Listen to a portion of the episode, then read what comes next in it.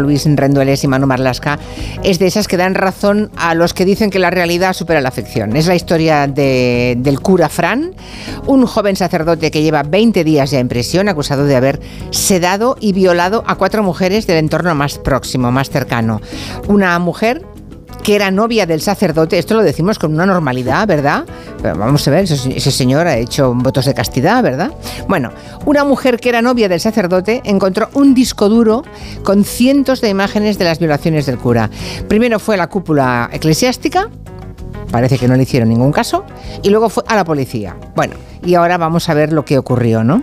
Empecemos por hablar primero a los oyentes de, quién es este individuo, este sacerdote malagueño, el protagonista de esta historia. ¿Quién es el tal padre Fran? Por favor, contadnos. Bueno, pues el padre Fran se llama en realidad Francisco Javier Cuenca Villalba, tiene 33 años y su vida ha estado siempre marcada porque ha crecido, nació y creció en un entorno de, mucha religiosidad, de un entorno muy devoto. ¿no?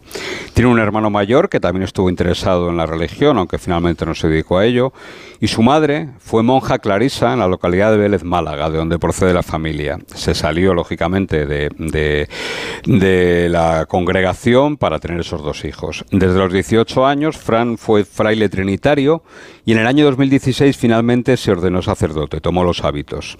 Y recuerdo, tomó los hábitos y tuvo que jurar aquello del voto de obediencia, de castidad y de pobreza, que alguno por lo visto no cumplía. En agosto del año 2017 lo nombraron vicario parroquial de Álora y párroco de Ardales y Carratraca, en la provincia de Málaga, y en diciembre de 2018 fue designado capellán de los colegios diocesanos San José Obrero y San Julián en Málaga y San, y San Juan Pablo II en Alaurín de la Torre. Y finalmente, su último destino, en julio del 2021, fue párroco de Santa María Micaela de Melilla y capellán, esto es importante, capellán de la cárcel, de la prisión de Melilla. Estuvo en la cárcel como capellán, madre mía. Bueno, este es el currículum, digamos, profesional del padre Fran, ¿no? Aparentemente uno de los miles de sacerdotes, Mm, pocos, porque la verdad es que hay pocos jóvenes ya españoles sacerdotes, pero bueno, uno de ellos, que están repartidos por pequeñas parroquias. Pero él tenía ciertas particularidades, ¿no? Aparte de lo que nos has contado, Manu. Sí, recién tomado los hábitos, en aquel 2017, el padre Fran ya mostraba algunas debilidades, vamos a decir, mundanas, sino, entonces no se sabía lo que sabemos ahora. ¿eh? Parecía que tenía cierta afición por la bebida y por las mujeres. Cuando era párroco en Ardales, en ese pueblo de Málaga, empezó una relación sentimental con una mujer del pueblo que se prolongó durante varios años hasta que el padre Fran fue trasladado a Melilla. Y allí en Melilla empezó un nuevo noviazgo, una nueva relación de pareja con otra mujer muy devota del cautivo y estrechamente vinculada a la parroquia y a las cofradías de ahí. Madre mía, o sea, allá por donde pasaba este hombre, todo el mundo sabía en ese pueblo que tenía una novia, una, una pareja. Bueno, mm. eh, esta mujer, la última que habéis comentado, es la que va a destapar el escándalo que ha acabado con el padre Fran en la prisión malagueña de Laurín de la Torre, ¿no? Es esta. Exactamente. Corría diciembre del año pasado y esta mujer encuentra casualmente, buscando, trasteando por la casa del, sacerdote, encuentra un disco duro. Mm, ella pensaba que allí lo que había eran series y películas, se lo conecta al ordenador, pero lo que encuentra son cientos de fotografías y pequeños vídeos de 3-4 segundos de mujeres inconscientes, inertes, desnudas o a medio desnudar, víctimas de toda clase de agresiones y abusos sexuales. ¿no? En las imágenes se ve a esas mujeres y se distingue perfectamente al autor de todas esas vejaciones, que no es otro que su pareja, que el padre Fran. Que por cierto, eh, pero ella todavía mantenía en ese momento la relación con él. Sí, sí. O sea, que no es que hubieran roto y hubiera... No, no, mantenía relación con él. Vale. Y entonces, ¿qué hace esa, esa joven? La pareja del cura en ese la momento. sí, la pareja del sacerdote copia, según ha contado ya la policía, la mitad, lo que pudo copiar, la mitad del contenido de ese disco duro en una memoria logra copiar eh, archivos que están ordenados en cinco carpetas diferentes. Eh, con iniciales que todos corresponden a imágenes de cinco mujeres diferentes, identificadas con eso, con las iniciales. La mujer le dice al cura que ha descubierto esos archivos y lo que le cuenta el padre Fran entonces es que aquello forma parte de su vida anterior, que ya sabe cómo es él y que en su vida anterior fue un golfo. La mujer se enfada, eh, está muy cabreada e incluso llega a hacer una videollamada a la anterior novia, la novia de Málaga, del sacerdote, delante de él, delante del cura. Y le insta que confiese, el cura, pues en esa videollamada lo que, lo que hay, esas imágenes. ¿no? Al parecer esta mujer de Melilla sospechaba que el cura simultaneaba su relación con la, con la chica de Málaga. Pero qué barbaridad, por favor. Y a partir de ese momento, y estas eran mujeres que tenían fe, además, por un deduzco. Bastante fe, sí, sí, sí, muy religiosas las dos. Religiosas las dos. En fin, la mujer comienza un camino entonces para destapar las prácticas de, del padre Fran, de su pareja, que primero hace que vaya ante las autoridades eclesiásticas, creo. Sí, precisamente por eso que decíais antes, porque ella era una mujer extremadamente religiosa. ¿no? En enero de ese año, es decir, apenas un mes después de descubrir ese disco duro, la mujer se va a ver al vicario de Melilla y le cuenta lo que había encontrado en casa del padre Fran. No se lo enseña, es cierto que no se lo enseña, pero reconoce que es la pareja del sacerdote y le dice que tienen su poder esas imágenes, pero como digo, no, no, va con el disco duro, se las describe. El vicario lo que le dice es que tiene que denunciar esos hechos a la policía y al día siguiente de la visita de la mujer allí, al vicario, el propio vicario cita al padre Fran, que reconoce, bueno, que esa mujer es su pareja, que, mm, pero dice que lo que hay en la memoria no son fotos de agresiones sexuales ni nada parecido, sino que son fotos que corresponden a una despedida de soltero. Lo cierto es que la denunciante se entrevista tres veces más con el vicario para tratar el tema y le manda varios correos electrónicos al secretario del obispo de Málaga para que la reciban. Finalmente, la iglesia lo que hace es trasladar al párroco a la a dos pequeñas iglesias del Burgo y de Junquera, en mitad de la Sierra de las Nieves de Málaga, donde llega como auxiliar este pasado verano. Y llega, y llega oficialmente, y esto también es importante, por motivos de salud. Por motivos de salud, eso es. Se dicen que es por motivos de salud. bueno, entonces... Que igual le sentaba bien la sierra. Ya, ya, ya, sí, sí, seguramente, seguramente. Pero vamos, que la iglesia y que el vicario, eh, lo que le aconseja a esta mujer es que vaya la policía. O sea, pero como si dentro de la iglesia no pudieran ni, ni, supieran hacer nada. Exacto, y no la acompañan, no, no van con ella. Bueno, parece que se ponen bastante de perfil, ¿no? Y ella pasa, mm, desde ese momento, claro, ella, ella cree, es una, mujer de fe, va a donde cree que debe estar, ¿no? Al obispado, no le hace ningún caso y acabó y lleva meses sin denunciarlo. Sí, hablamos de una mujer con muy fuertes convicciones religiosas, enamorada del sacerdote, así lo cuenta ella Pensemos el cóctel que había en su cabeza después de ver esas imágenes, que son imágenes de violaciones. ¿eh? Pero finalmente acude a denunciar los hechos el 23 de agosto a la comisaría de la policía en Melilla. Allí la atienden agentes de la UFAM, reciben el material informático que ella había copiado. Ella cuenta en su denuncia que no ha sido víctima de agresiones por parte del cura, que ella no aparece en ninguna de esas imágenes, y es cierto. Los policías de Melilla bautizan primero esa operación con el nombre de una serie muy popular en los años 80, El pájaro espino, que contaba los amoríos de un sacerdote, Richard Chamberlain, con una feligresa interpretada por Rachel Ward.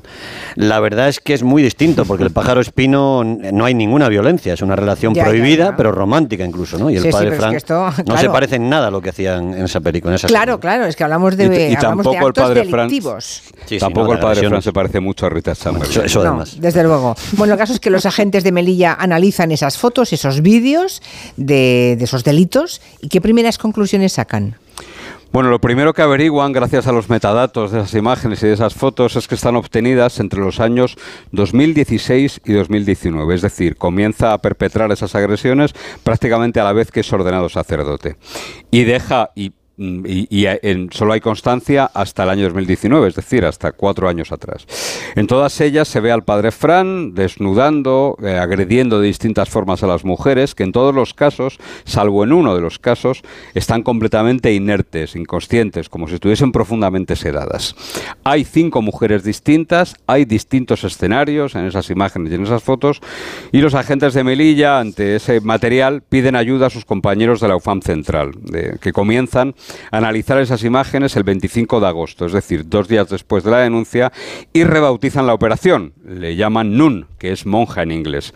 Una vez que el autor está plenamente identificado, la labor de los agentes de la UFAN de Madrid se centró en poner nombres y apellidos a las víctimas, a las mujeres que aparecen en esas imágenes. ¿Y fue complicado identificar a esas mujeres o fue fácil? No, no fue demasiado complicado. Como tenían las iniciales además. Las carpetas tenían unas iniciales, cada carpeta, cada inicial correspondía a una de las cinco víctimas, de las cinco mujeres.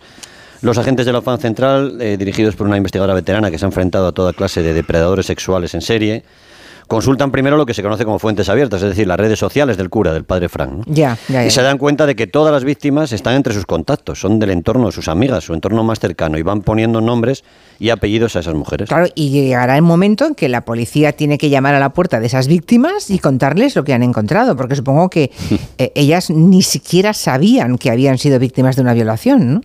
Ninguna. Ninguna no lo, sabían. Nada, ni, ni, lo sospechaban tampoco. ¿eh? Hay una de ellas, la que no es víctima de agresiones, la única que no está inerte, sino que se muestra activa en, ese, en, esos encuentros sexuales, pero que dice que no sabía que el padre Frank grababa esos encuentros. ¿no? Él aprovechaba cuando la chica estaba de espaldas o en una posición en la que no podía verle para, para grabar. Todas ellas, aquí hay un patrón victimal, todas ellas son mujeres muy atractivas, tienen entre 25 y 35 años, dos viven en la provincia de Málaga, una vive en Córdoba y la otra vive en Valdepeñas, en Ciudad Real. Y todas, lógicamente, tuvieron que ser citadas en comisaría.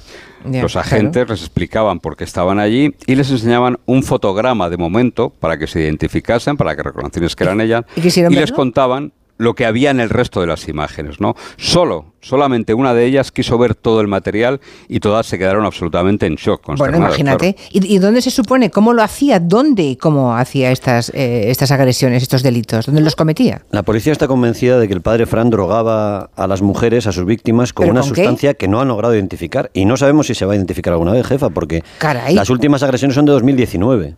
Por tanto, no hay posibilidad de realizar ningún tipo de análisis toxicológico en las ya, víctimas. Ya, ya, ya, Han pasado cuatro años en el, eh, como mínimo. Las grabaciones se hicieron en distintos escenarios, en, en casas parroquiales de la iglesia, por ejemplo, en el domicilio del sacerdote, en algunos albergues de la iglesia. Las víctimas son mujeres religiosas, proceden de parroquias, de colegios con los que el sacerdote organizaba viajes, campamentos, fines de semana, personas que confiaban absolutamente en él, ¿no? Tenía un ascendente sobre ellas eh, en brutal. Todas han presentado denuncia contra el párroco, que está acusado actualmente de cuatro delitos con agresión sexual, y cinco, uno más, por la intimidad. Es esa mujer que sí tuvo sexo consentido con él, pero no sabía que lo estaba grabando. Vale, y a partir de ese momento, imagino que todo ya se centra en vigilar a este sacerdote. Sí, hay un equipo de la UFAM central que se desplaza hasta Málaga, fija el domicilio del sacerdote, empieza a comprobar los movimientos del sospechoso y el sospechoso hace una jugada que él pensaba que iba a ser ventajosa para él, pero que todo lo contrario.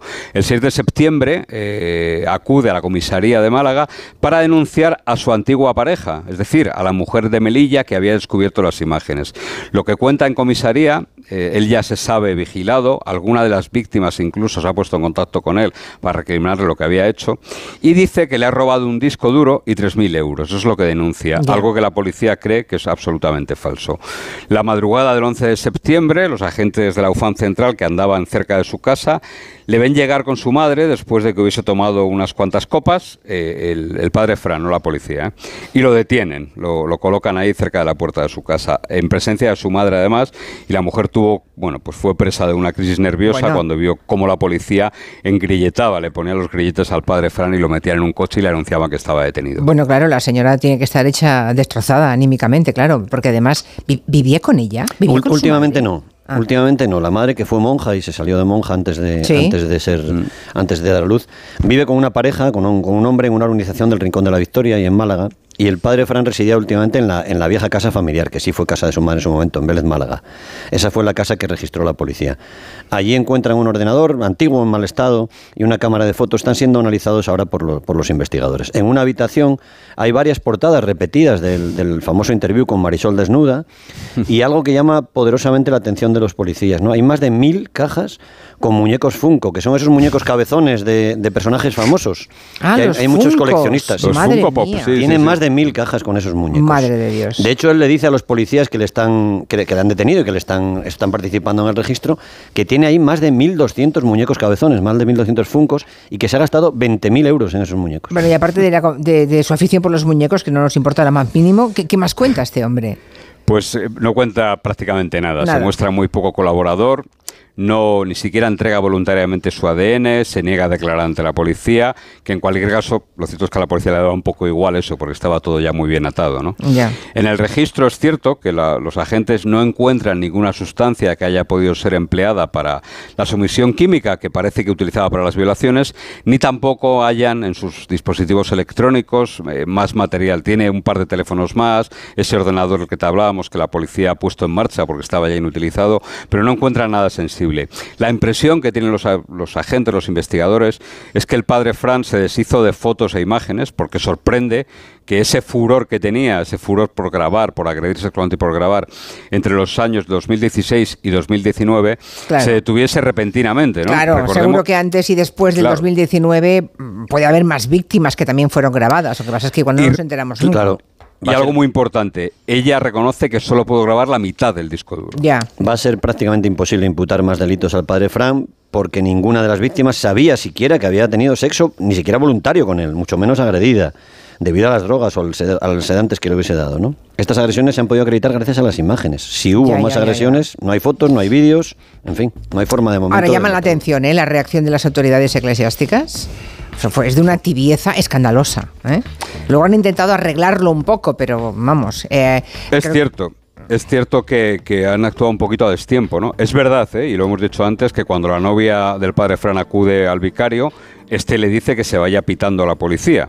Pero es el único, el único movimiento de la diócesis fue sacar de Melilla, por esas Sí, sí. razones de salud que te decía Luis, y llevar al párroco a esas pequeñas iglesias del Burgo y de Junquera. Y eso pese a saber que más allá de esas violaciones, el cura mantenía una relación con una mujer, ¿no? Es decir, estaba Sí, sí, eh, sí. eh, y además que lo esos aceptaban códigos, todo ¿no? como la cosa más normal del mundo, ¿verdad? Todo indica que se creyó más al cura, ¿eh? porque él al parecer en su defensa con el vicario de Melilla habló de que eran unas fotos, de una despedida de soltero, Ya, que, ya, ya, en ya. fin, y Ya, al ya. final se creyó más en la palabra del cura que en la de la mujer. Qué cosa más rara, ¿verdad? Eso nunca pasa. ¿eh? Eso- eso nunca pasa en ese tipo de delitos. En fin, menudo monstruo había debajo de esa sotana, el tal padre Fran. Un depredador, según la policía. Desde luego, menudo depredador. individuo. En fin, ah, seguiremos con interés lo que pase a partir de este momento. Luis Rendueles, Manu Marlasca, hasta la semana que viene. Gracias. Hasta luego. Adiós.